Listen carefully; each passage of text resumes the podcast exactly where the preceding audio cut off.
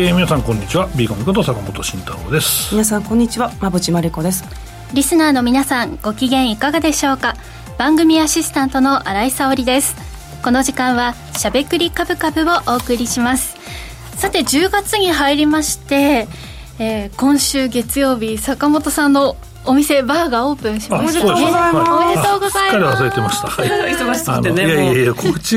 もあれなんですけどはいえっと、そうですね、えっと、文京区の湯島にありまして、はい。えっと、バーラルムというですね、えー、バーがありますんでそちら、えー、僕ね月に1回ぐらいいようかなと思ってるんですけど、え会えるんですか、だいる日はですねツイッターに告知したいなと思ってますので、えー、ぜひ、ね、投資家の方が、はい。まあ、投資家バーって感じじゃないですけど、まあ、会いたい人はね来ればみたいな、あの話で、ね、来たのアンチばっかりだったら嫌ですねって話で。それはそれでちょっと配信とかやってみたけどもうビーゴメさんもラジオやめてくださいみたいな。それはもうファンですね。ファンいやファンじゃないでしょ。うとまあ思うんですけど、うん、はい。えーと、意外と湯島ね最近盛り上がってて、まあ、まあ上野湯島はまあ一体なんだけど、結構まあ観光客も多いですし意外と飲み屋さんもですね増えてたりとか、まあ、するんで意外と伸びしろあるかなと、まあ、空白地帯でもあるんで、ね、あの辺ははい。意外と面白いかなと思います。飲食店がたくさんあるんですか、周りに？あ飲食店ありますあります。はいあります。まあちょっと外れの方のあえて外れの方なんですけどはいあのバーをやってます。普通のバーですけど、はい、駅でいうとどこから？湯島駅です。湯島駅徒歩23分ぐらいです。はい。そうですそうです、はい土俵あるんでしょうか？ないです。土俵？なんで土俵なんだって。本持っていて銘柄コードを書いてもらわないといけません。そう。俺さ前からあのハンコを作りたいんですよ。B コミスタンプ作りたくて馬淵さんに言ったんですけどこのハンコのスタンプを作ってでであの単中長っていうのがあってでそこに丸つけれるようになっててコード番号を書く欄があるっていうスタンプをずっと作りたいなと思ってるんですけど、はい、なんか面倒くさくてそこもデザインまで行ってないですけど誰か作ってくれたらすぐ作ろうと思いますけどね、はい、えそれの使い方としては？使い方としてはだからですよ、ビーゴメさんって来た人にそのスタンプをバシッと押して、あの本とかに押してでそれでその中期中期ぐらいの目線からと中期に丸つけて銘柄コード書いてじゃあねっつって。銘柄コード書いてくれるんですね。本本持ってきてください本、はい、あのあれだったらおでこだったら押すけどねぜひバーにそうそう。本持っていきましょう。ね、はい、そうです。えっと線は三田線じゃなくて千代田線ですね。はい、えー。まあ、ちょっとあの上野とかも近いということで観光帰りなんかにもね、はい、そうですね、はい、楽しめそうですね、うん、え私なんかが一人で行ってもいることができそうなバーですか？あできるできるだけどじゃあ地下だけど大丈夫だよそこは、はい。うん、あの気さくなスタッフが2人ぐらいいます。へえちょっとそのうち遊びに行かせていただきたいなと。いる時に来てそれ。いる時に来てください。わ、はい、かりました、じゃああのビーコミさんがいついらっしゃるかというのは、まあ、SNS ツイッターの方で、はい、X をチェック。X で確認してください、はい、はい、あのおでこに宙を押されたい人がめっちゃいるみたいな。なんかキャラクターありましたけど、ね、おっさんしかわからないネタだと思うんですけどね。肉みたいな？あそうそうそうそうそうそうそうそうそうそうそう肉の宙です。よ年がバレるからこの辺にしとこうって。でも今ね「週刊プレイボーイ」で連載してるよ確かに続きみたいな続き？続きは子供の世代か分かんないですけど、やってやってるよ、うん、ええー、まあ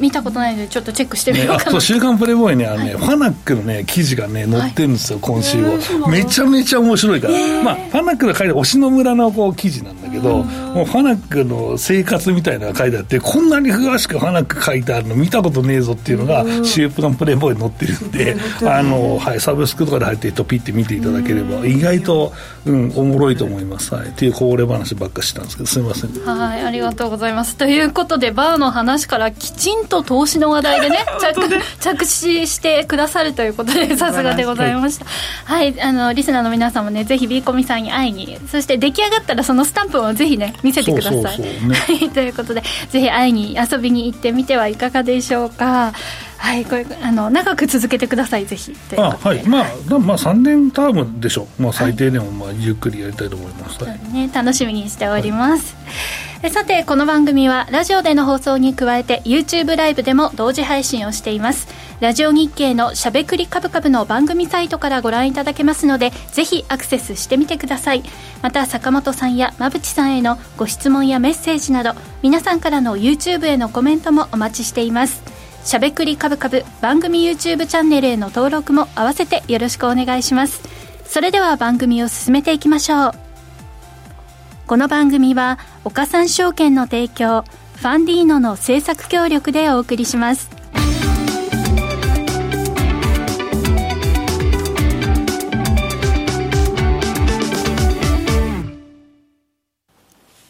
ここからは坂本さん、馬淵さんのお二人に足元の相場環境と今後の展望について伺っていきたいと思います。今日の東京株式市場では日経平均株価は上げ幅500円を超え、6日ぶりに大幅反発して引けました。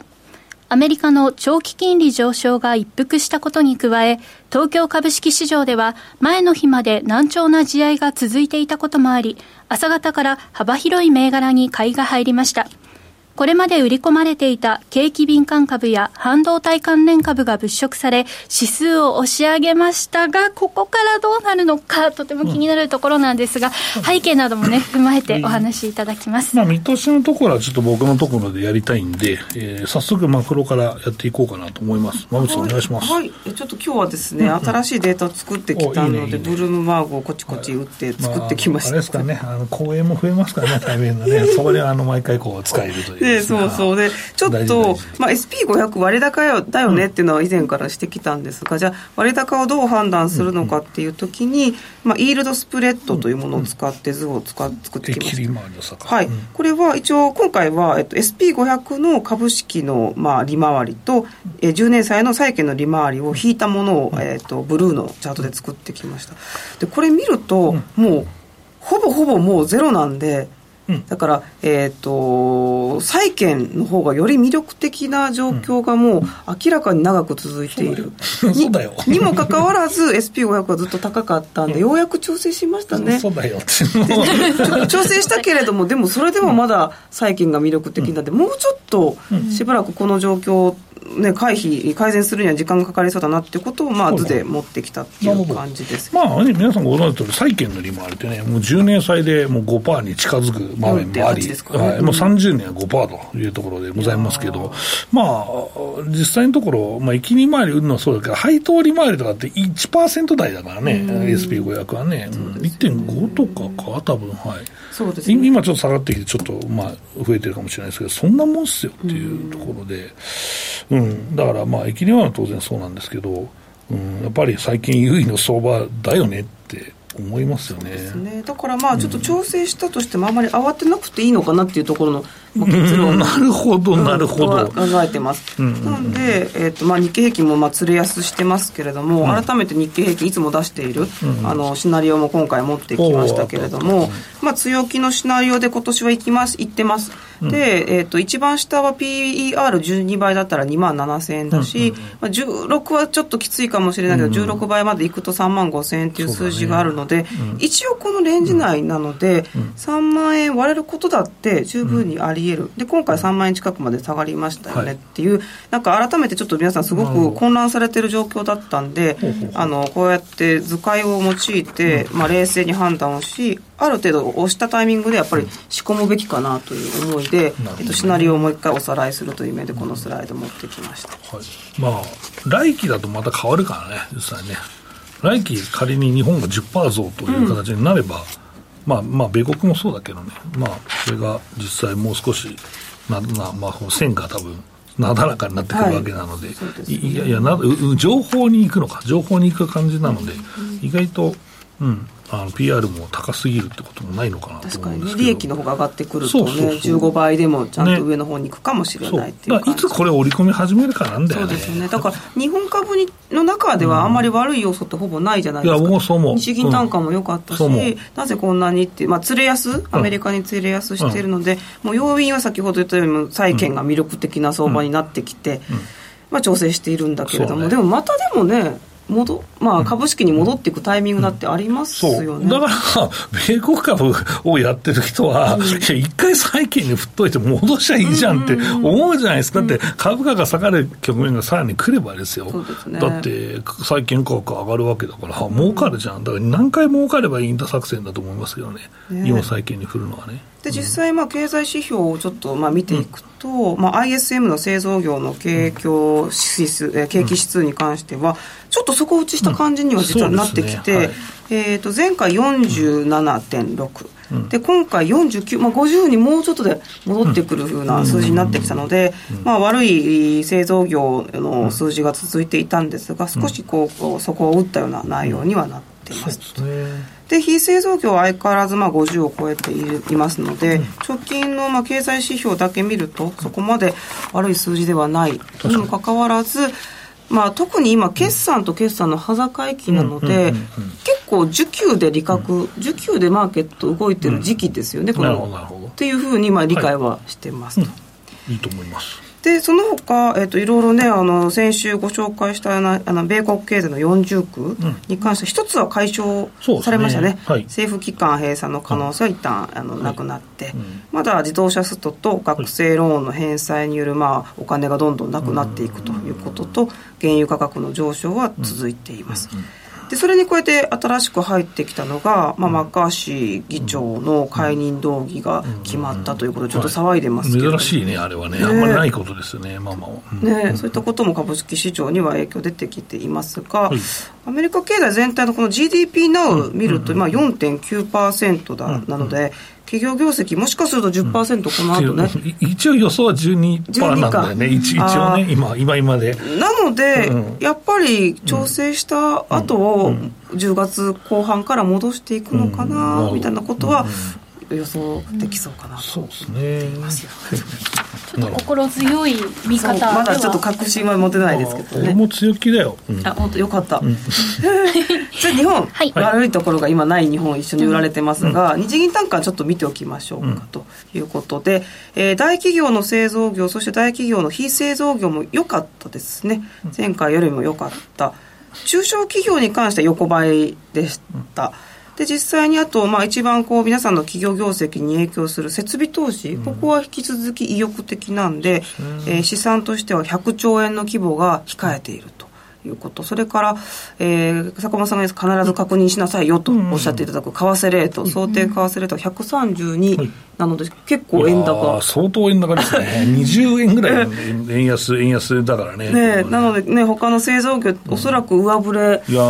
しますよね。前提だよね、すべてが。ということを踏まえて、先ほどのまあ日経平均のシナリオも踏まえて考えると、まあ、押しのタイミングなのかなと思ったりしております。はいいいね、馬渕さんの推しのタイミングを、あ根拠を聞いて、いや、違う違う違う、聞いて、次のコーナーで僕の推しめ、推しめの根拠を話そうかなそうしないと永遠に終わんねえからな、このコーナーが。そうそうそう。あとね、債券の話を次にするのどうかと思うけど、まあ、推しめ買いしながら債券買いっていうのはどうかと思うけど、でもやっぱりその、長いタームに見たら、やっぱり債券なんだと思うわ。ドルに変えて債券なんですね？というと、心理的ハードルあるじゃん。いや、これ円安だしさ、ってなるじゃん。だからちょっとなと思うじゃん、そういう人は、米株を売りなさいって話をいつもしてるんですよ。米株を売って、ドルを手に入れてそうそうそうそう、その通りであれば、何も気になんねえだろうって話なんで、簡単な話ですよ、半分でもいいから、もう米株売りゃいいんですよっていう、もうずっとその話をしとるんですよ。で、で仮にこれが社債で長期されたら6.5%とか出るのがあるわけですよ。ということは、あなた、君、あなたはですね、年間に6.5%の利益を出すことができるんですかって話ですよ。難しい。え、じゃあ今、持ってない人はどうする今からチェンジしてもいいの？あいいと思うよ、もういいと思うよ、もう全然いいと思いますよ。円をドルに変える。あいやだからそのどあの、米株持ってる人半分売れ。米株持ってない人、持ってない人は、米株買っていいんですここは難しいんだこれが心理的なもんなん。でも誰かしら米株資産持ってるでしょ、米国資産。ね、売らいいんですよっていう話だとか思うし、まあ、金とかでもいいんじゃない？あの金は利回り生まないですけど、一応まあ、ドル換算で動いてるようなもんだからさ。じゃあ、米株、米債、ドル、どれも持っていないという方は、まず金、まあ、金売れっていう。感じ、まあ、ここはね、ノースポンサーだから話しやすいわと思いますけど、債券ってそう100万とか、その20万とか100万とかでもいいんですか、そのなんか2000万とかやらないと5%、いやあのね、ネットは、ネット証券では、まああのはい、ああまりあの話すとあれなんですけど、ネット証券では取り扱いはあるがございます。ちっちゃい金額からでもいい。まあ、いけるところもございますという、はい、話にしましょうかね。はい、はい、いろいろと方法はありますけれどもね、ちょっと振り分け、あのドル建てのもののポートフォリオ、気になってくるところではありますね。はいここまでは坂本さん、馬淵さんのお二人に足元の相場環境と今後の展望について伺いました。続いてはこちらのコーナーです。坂本慎太郎のマーケットアカデミア。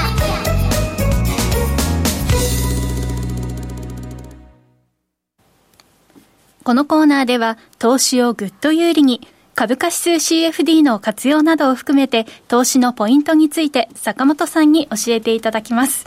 さあちょっと今日は引き続きっていう感じですけれども、ね、はい、ね、坂本さんのおしめの理由、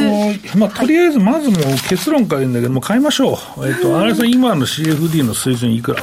今の CFD の水準はですね、うん、えっと3万、うん、えーとですね、600円台ぐらいです。ちょうどぐらいかな。3万1000円。1000円いかないぐらい。うん、まあいいや。じゃあ3万1000円で買いにしといてくれ、とりあえず。はい。ということです。えっ、と、まあ結論そうです。で、まあ理由は、まあ、いくつかですよ。悪い話だけまずしよう、とりあえず。うん、こういう時はいい話をして納得させるわ、みたいな、まあ話に多分なっちゃうと思うんですけど、まあ尺の問題もあって、非常にね、ここは尺があるので、うん、ない時はさ、こいつ銘柄の話でさ、根拠が薄いやつがあって、尺ねえんすわっていう話なんですよ。まあいろんなこと言う人いるんですけど、でそれでファンド投資家としてどうすかとか言う人いるんだけど、いや、そんなこと言うなよっていう、1分しか尺がない中でどうやってファンドの話すんねんっていう話。どうしても時間がね、限られてきてしまいますので。そう。で、えっとまあ、今回は、まあ、悪いことを、まあ、話すと、ぱ米国のですね、利上げがやっぱり、まあ、もうあと1回ぐらい、まあ、織り込まれちゃったわけじゃないですか、金利金利ね。で、それはまあ、実際、まあ、FOMC でもう1回やんなきゃとか、まあ、さっき馬渕さんのチャートもありましたけど、株が高いとか、まあ、あって、まあ、だいぶ株が落ち着いてくれはないかもしれないですけども、一旦もう織り込んでしまう状況になって、ったので、まあ、当然、えー、景気が悪くなるかもしれないよねと、マクロから崩れてくるかもしれないよねと、うん、いうことで、えーまあ、去年の年末にあったような、まあ、金利高いから、まあ、リセッションでしょうとかいう人まで出てくるぐらいの弱気と。え、いうのが出てきて、まあ、当然ね、金利が上がったらね、えー、その分の利払いのコスト増えてくるわけだし、まあ、金利上がって時間が長くなってくると、借り換えをずっとしていくから、平均コストも上がってきて厳しいよというのも当然まああるし、まあ、グロースとかも金借りづれえなとか、まあ、あとは消費の方も家家をね、えー、まあ実際ローン組んだら、金利が7.5%とか8%に近づいてましたみたいなことも普通にあるわけですから、まあ、まあ当然ね、経済活動が停滞するのは当たり前だし、米国経営厳しいよねという人が出てくるのも分かります。でもまあ去年もそれで敗北してて、株価上がって、でそれはもうなんか来期の分織り込んでいいんじゃないかと僕は思うのと、えー、っと、いいことは言っちゃだめだな。とりあえずその辺にしといて、あの、あと悪いことはですね、まあ大きく言うと、まあいろいろあるけど、中国問題もあるよね。まあこれが、まあ中国バブルですと、中国バブルの崩壊ですという人がたくさんいると思います。で、中国バブルの崩壊は基本的に、まあ、ハードランディングというか、いきなり弾けますみたいなことはないんじゃない？まあ、欧米は意外とそれをまあ、好むパターンがあって、それはまあ、えっ、ー、と、まあ、民主主義が徹底していることというか、まあ、えー、人を切りやすいっていうのがね、あるので、特に欧米ってフランスとかちょっとあれだから、まあ、米国っていうか、米国だとそうなので、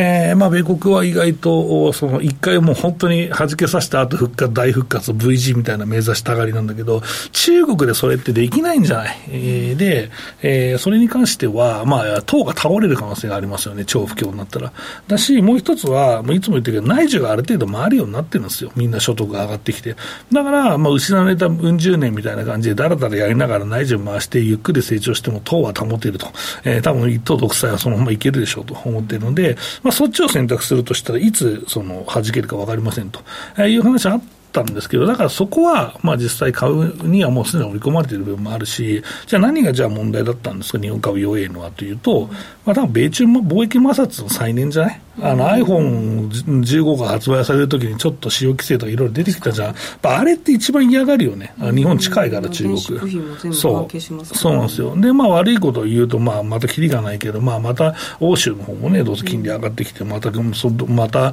えー、債務危機が、僕あと一回、今年起こるというより、今年はちょっともうちょっとあったかもしれないけどね、うん、はい、来年ぐらいにはもう一回ちょっと金利が高いことによるその不安みたいなのが、うん、まあ出てくるかなと思います。まあ、そう。だからまあ年始に僕はもう今年のトピックとしてこれ起こりますよって言って、一回銀行問題出ましたから、もしもそう当たってるんだけど、まあもう一回ぐらいあるかもなっていう、まあ、まあちょっとそういうの先取ってるのはあるかもしれないけど、うん、まあそこまで考えても、うん、そろそろいい話をしたいんだけど、まあ占い師も最後の方にいい話をしてもう一回来てもらうわけですから、この番組組も、あの、一番最後の方にいい話をして、また来週聞いてくださいという話ですが、あの、まあ、やっぱり業績はいいですね、日米ともに。うん。日本はもう、馬内さんの話もありましたけど、まあ、ここから情報修正が入って、為替分も含めて、え一応今、プラス前期2.5%ぐらいの増益なんですけど、まあ10、には乗るでしょう。えまあ、それをまあ前提にもう買ってる。日本株はね。で、買ってて、えー、来期もそのぐらいになると思います。だから来期の分を織り込むときにもうちょっと日本株上がるかもしれないけど、これはもういつかわかんない。普通で言えば、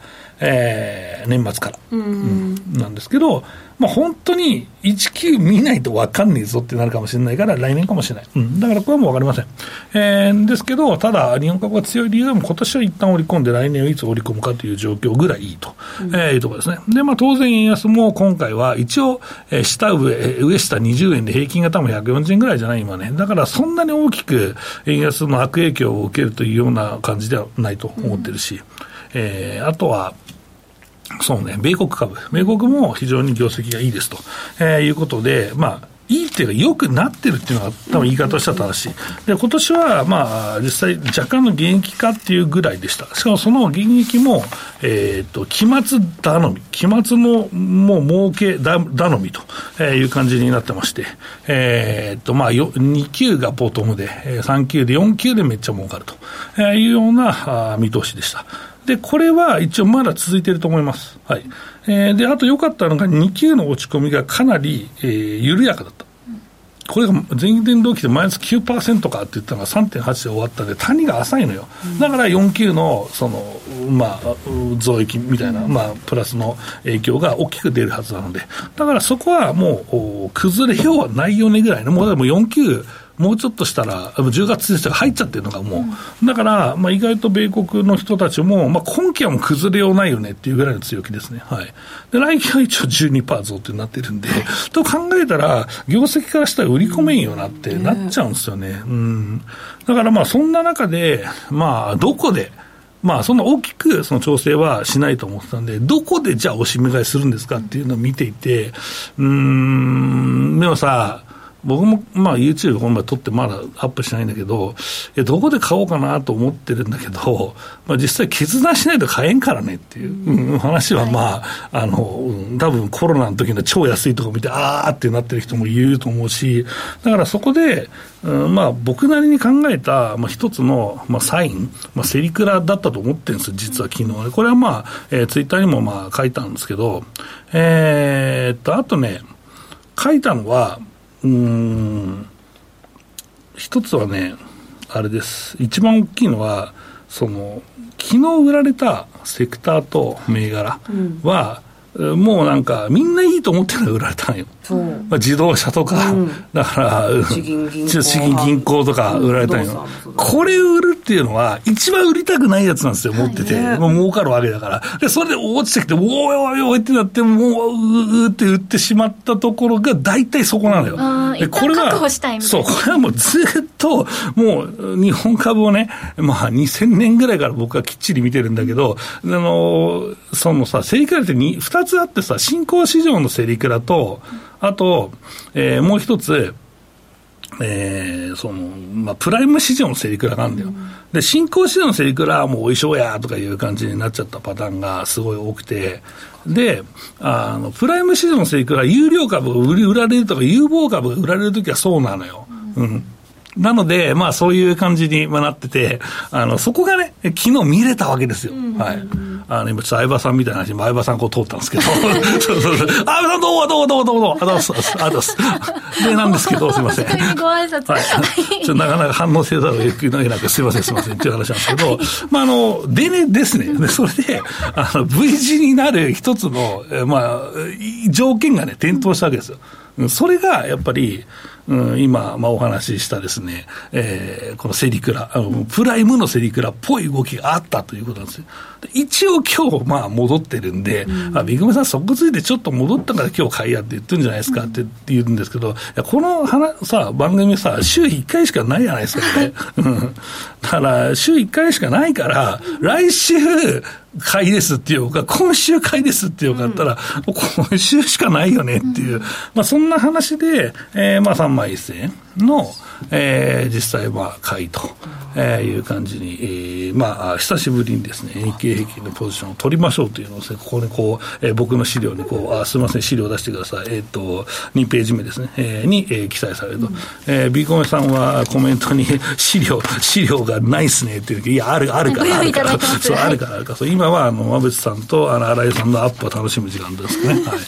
えー、っていう話で、まあ、そんな感じでした。はい。なので、まあ、ちょっとね、日経金の先物は、今回は、まあ、その、えー、ファンダ的にもそろそろね、えー、売られすぎだろうということで、えー、まあ、回答しました。で、あとは、米国株って落ち着かないんじゃないですかって言うけど、まあ、でも、決算出たら落ち着くんじゃない？これがまあ早ければ来週からも始まってきて、えー、と再来週に本格化するので、まあ、そこでなんとかなるんじゃないかなと僕は思っておるんですけどね、はい、だからまあ、落ち着く要素が10月の頭は弱いっていう、そのよくある格言的なものがありますけど、はい、なので、投資の日は最悪みたいな、ね、投資の日はこういうふうに、投資っていうのはバラ色じゃなくて、えー、まあ、こういうね、そう、相場が悪いこともあるんだよっていうのを教えるための日なのかなと思うぐらい、投資の日ってずずっとね、この何年もね、えー、まあ10年の中で半分以上なんか相場ある日多いんですけど、だから、まあそうなのかなと思うぐらいなんだけど、まあ、それがね、ちょっとあと2週間ぐらいしたら落ち着くのかなっていうし、あと、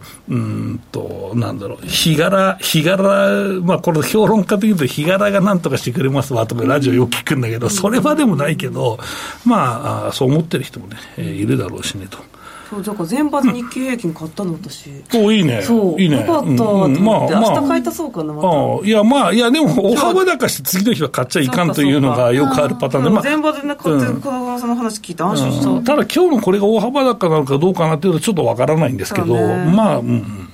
えー、っと、まあ、そこはね、えー、相場下で見てる人はね、やっぱりここはね、ねえだろうとか、早すぎんだろうとか、お前いつも早すぎて損すんだろうみたいな、揶揄はいただくかもしれないですけど、まあでも僕はでもどこかでこれはね、買いか売りかしかないわけだから、この CFD はね。そう、だから、うだうだ、いや、もう様子見でしょうっていうのまあ、あんまりやりたくないんで、まあ、ここはもう3万1000円で買いという形で、えー、ここのね、いつもの新規にね、えー、そのポジションという形で、買い手来月、来週はね、ここに3万1000円ということで書き足してですね、えー、これをまあ調査としてですね、解説を続けていきたいと思っておりますと、えー、いうことですね。はい。で、あとはもうちょい時間があるから大丈夫か？はい。えー、こういう時って日経とかトピックスの ETF を買うのもいいんですかね？って、まあ別にいいんじゃねえか、それは。まあただね、えー、レバレッジがかかったりですね、配当がもらえるクリック株365は意外と僕はいいなと思っておりますけどね、というところですかね。はい。はい。ありがとうございます。えー、来週どの動きになってるかね、本当にね、皆さん。公開処刑みたいになったら、もういいよ、もうすいませんと謝りながら分析するわ。今、ここで発言をするって、本当に難しいことだと思う。いや、難しいよ、これだってさ、普通に、そのいろんなこと言う人いるからさ、意外とこういうね、全国のね、電波のってね、自分のね、見通し言うって、本当大変な仕事だから。断言したくないポイントかと思いますけれども。思うけど、するのが仕事だからしょうがない、それはね。もう、殻が決まった。はい、ということで、まあ、一応番組の見方としては、3万1000円の水準の今で、まあ、じゃあ俺の見方としては、番組じゃない、俺俺の見方、はい。はい、ビーコミさんの見方としては、えここで一旦買い入れてみましょうということでした。以上坂本慎太郎のマーケットアカデミアでした。クリック株365を始めるなら岡さんオンライン。クリック株365は日経225やニューヨークダウナスダック100などの株価指数や金、原油などの ETF を数千円の少額からほぼ24時間、祝日も取引できる金融商品です。この度、米国小型株価指数のラッセル2000や銀 ETF、プラチナ ETF の3商品が新たに上場しました。さらに注目が集まるクリック株365を岡さんオンラインで始めてみませんか？岡さんオンラインでは新たにクリック株365講座を開設されたお客様を対象に最大5万円のキャッシュバックを実施中です。詳細は番組ウェブサイトのバナーから。岡三オンラインは、岡三証券株式会社の事業部門の一つです。当社が取り扱う商品等には、価格変動等により、元本損失、元本超過損が生じる恐れがあります。投資にあたっては、契約締結前交付書面等を必ずお読みください。金融商品取引業者関東財務局長金賞第53号岡三証券株式会社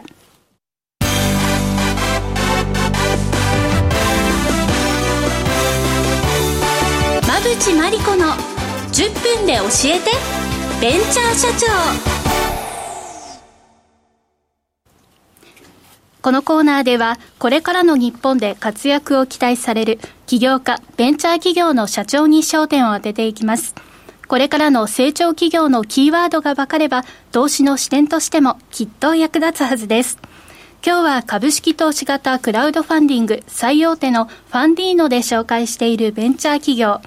株式会社 OK プランニング代表取締役畑江充さんにスタジオにお越しいただいています。それではここからは馬渕さんよろしくお願いします。はい、えー、畑江さんどうぞよろしくお願いします。よろしくお願いします。えー、畑江さんはえっと去年の8月にご出演いただいています。えー、日本の農業の課題を解決するために複雑な袋詰め作業とあと俗人化の負担を軽減するために計量器をこう開発されていますけれども改めてどんな事業か教えてください。はい。えー、私たちはですね、野菜に特化した、まあ、計量器を作ってるんですけども、はい、野菜っていうのがですね、まあ、いわゆる人参とか玉ねぎもあれば、まあ、ほうれん草とか小松菜とかもあるんですけども、あの、一袋にですね、同じ量ずつ詰めるという作業があるんですが、これがですね、結構大変手間がかかる仕事になってます。すはい。特にこう、葉っぱが難しいんですか？そうですね、葉っぱはですね、うん、えー、まあ、例えばお米とかはサラサラしてるんで、測るのでそんなに難しくないし、あと日持ちもしますんで、そんなに難しいことではないんですけども葉っぱって柔らかいからですねあの落下した時にこうちぎれちゃったりとかあ,、うん、あとあの日持ちしないんであのしなしなにこうかわいそうしたりとかするとダメなんで素早く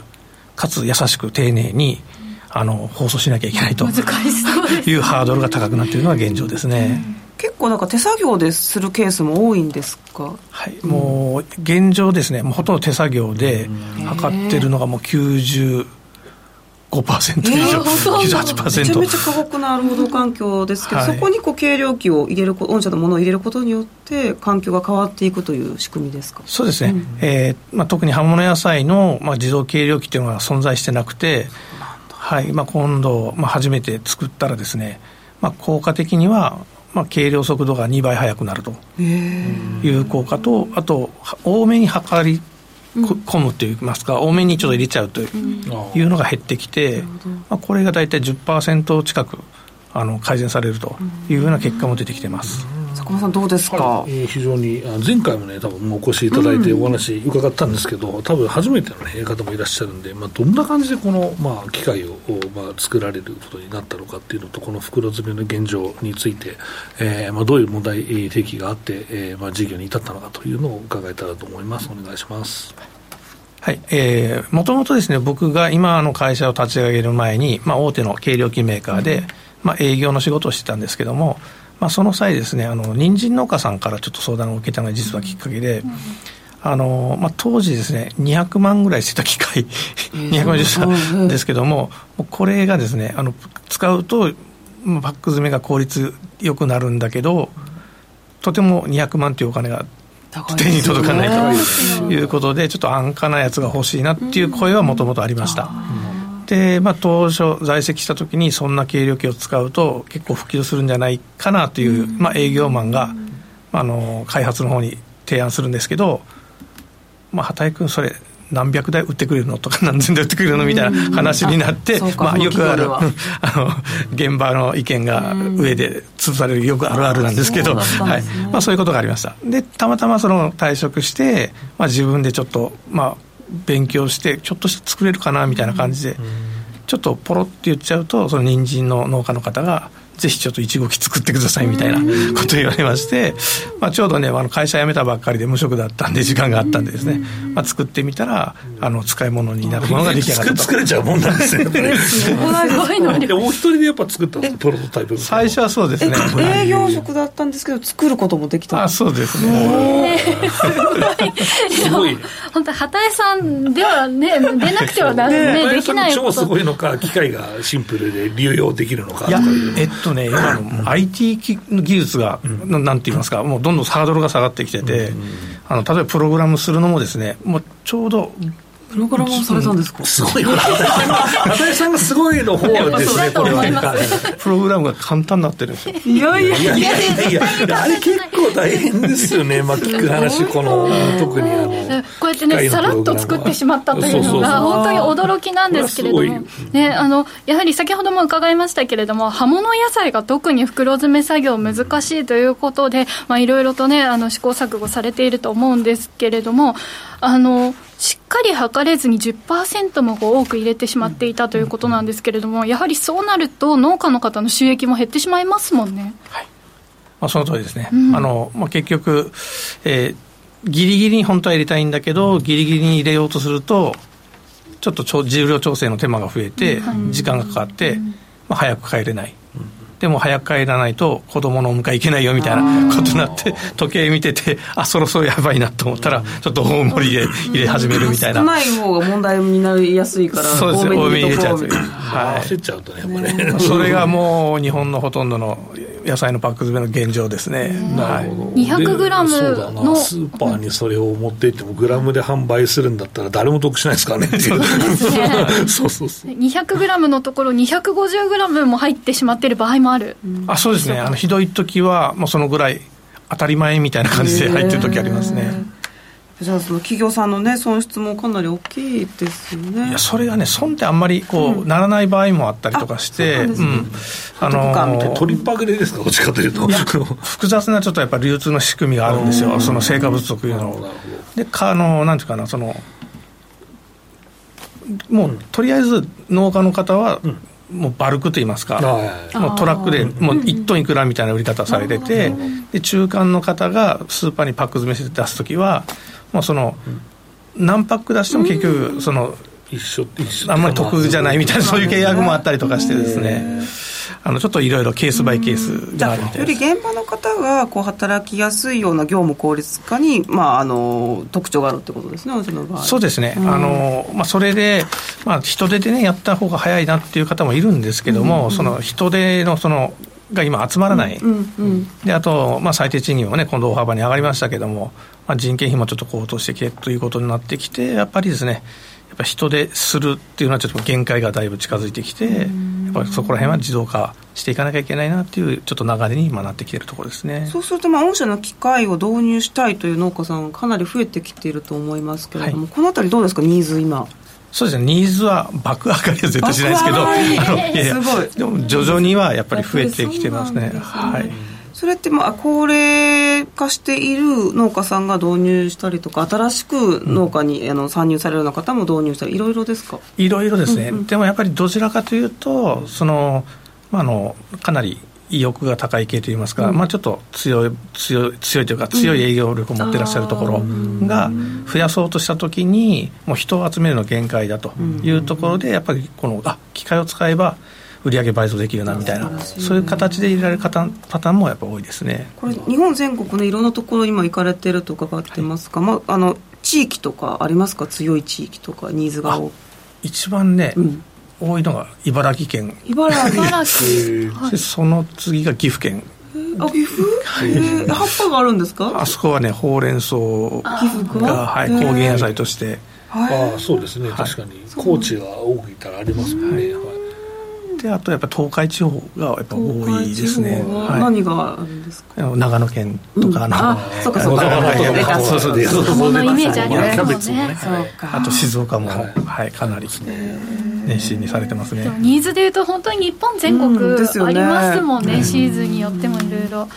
はい、前回ねあのあのご出演いただいてから1年ぐらい経ちましたけれどもそこから何かありますか？あの事業進捗というか。あそうですね、うん、えーと、前回ですねちょっとファンディングさせていて資金調達させていただいた時は、うん、あの葉物野菜を自動でこう排出して、排出されたやつを放送機入れるとちょっと効率が良くなるとい。うやつで、はい、まあ、それ開発させて展開させてもらって、うん、まあこまあ、1年ちょっと経って今回はですねその前回やった製品を展開してると、うん。ニラができないかとか青ネギができないかとかですね。あのちょっとちっちゃいやつ作ってくれとかまあいろいろやっぱりあのニーズが出てきましてあと防水型のやつとかなんかいろいろ出てきたりとかして。外に置いても、はい。で今回2回目はちょっとそこら辺の開発はできるんだけどやっぱり資金がどうしても開発必要ということで今回、はい、応募させていただいたよりあのお客様のニーズに応えて細分化して、そうですね。はい。素晴らしいですねいやもうあの今、魅力は十分に伝わってきたところではあるんですけれども、うん、この御社の計量機ですと、どんなところが特に優れているかというのを改めて教えてください。えっとですね、まずは、まあ、コンパクト、ちっちゃい。とあと掃除がですねあの部品がちっちゃくてコンパクトなんで掃除する時間があの、まあ、従来のあの機械とか比べると圧倒的に早い、うんであと、まあ、金額安いって言いましたかね、金額をちっちゃくするから、金額も安くなってくる。であと、まあ、僕は現場で大体いろいろニーズを聞いて、まあ、開発の、まあ、今担当の子いるんですけど、まあ、僕は元開発というかプログラムやってたんであの、まあ、あの最短距離の指示ができるということが、まあ、結局開発速度が速くなっていると、まあ、ベンチャー企業特有のあの、まあ、開発スピードが速いというところが、まあ、ちょっと強みかなということになってますね。今あ、はい、はい、あの以前伺った時に、うん、YouTube ですごくこの広がっているというのを伺ってすごく驚いたんですけれどもそれは今も引き続きですか？そうですね。やっぱり YouTube で、ね、あのあの、まあ、動画ちょっとテスト動画とか流すとやっぱり問い合わせが増えてるという感じですね、農家さん方が見てらっしゃるんですねやっぱり、うん、なんか見られる。すごくないですか、うんなんかこう関連ある動画ピロッとこうなんか出てくるみたいで、何気にポチッと早す。ぎるけど、YouTube ぐらいだと意外と今ちょうどいいのかもしれないね、なるほど。まあ、去年はね、展示会がちょっとね、コロナの影響で、ちょっと全然ちょっと普及しなかったんですけども、今年は結構、今年はもう増えてきてますね。はい、やっぱ注目とか集まります、実演とかやると。あそうですね、実演あると、これ何やってんの？という形で、はい、活気が戻ってきてる感じですね。ですよね。では最後に今後の展開どんなことをイメージされてますでしょうか、はい。まあ、今後はですね、うん、えー、まあ、国内ではあの、まあ、農業系のやつ今回の開発で大体あの網羅できるようになってきて、はい、あの先ほど言いました防水をすると、まあ、冷凍食品とかカット野菜とか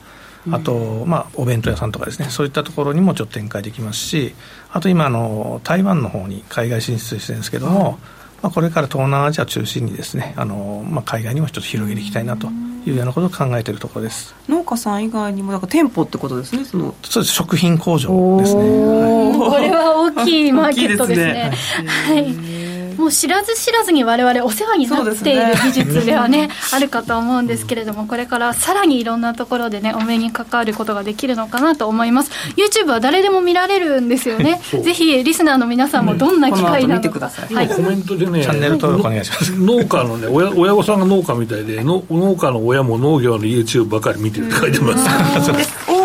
プランニングで検索したら YouTube あそうですね、OK プランニングで YouTube チャンネルがありますので。登録してみてください。野菜がこう梱包されていく様子とかじっと見てるとなんか心落ち着いてきそうな感じがしますよね。はいぜひ皆さん面白いあの珍しい動画が入ってると思いますので、うん、はい。ありがとうございます。ぜひ皆さんチェックしてみてください。畑井さん素敵なお話をありがとうございました。どうもありがとうございました。ここまでは馬淵真理子の10分で教えてベンチャー社長でした。次回もお楽しみに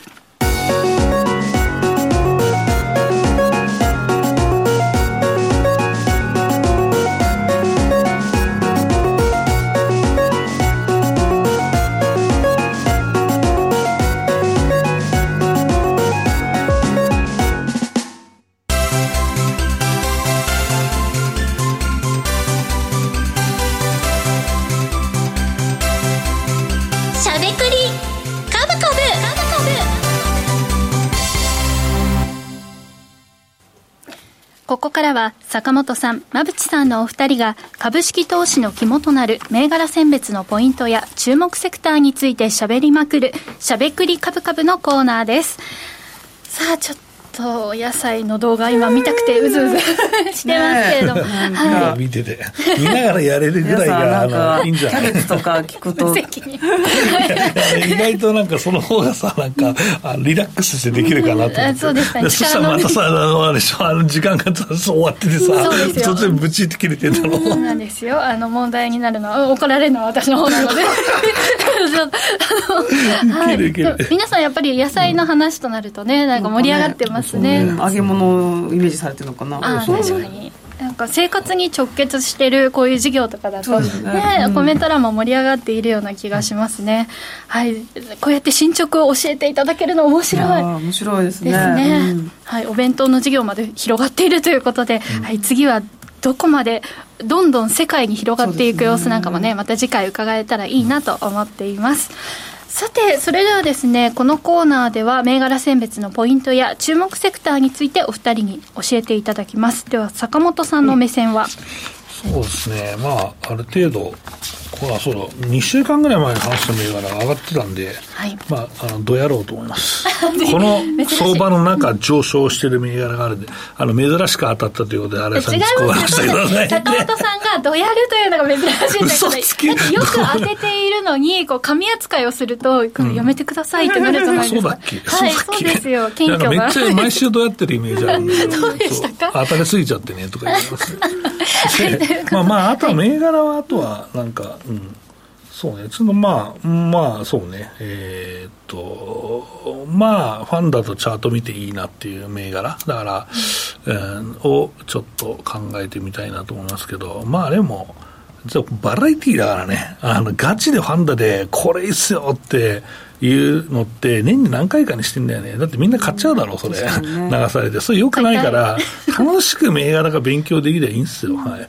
ちょっと軽いタッチでいきたいと思います。もうそれはもう本当になんか、株々のコメント見て、俺、そう思ったらも、もっとチャラくやろうかなと思います。はい。そうでしたか。いや、バラエティーだからねって話。はい。尺もあるしなって話。はい。では、馬淵さん、お願いします。はい、私は、えっと、経済再開の関連で、まあ、おすごく押したタイミングで、いいものっていうものを持ってきましたので、うん、はい。押し目がしっかり見えたという、うん、はい、銘柄ですね。うん、なんかもう、ネットを見ていても、もう、おしめはここか、おしめはここか、みたいな感じの、あの、いろんな方の、こうね、コメントを見ていると、なんか、ワクワクドキドキ、ヒヤヒヤしながらも、はい、見ていたんですけれども、今日の、あの、番組でのお二人のね、あの、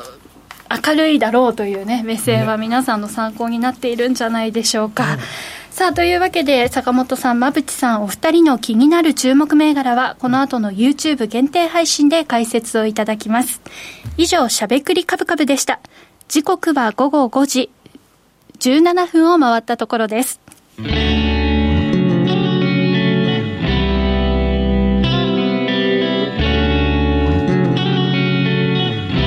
ゃべくりカブカブ。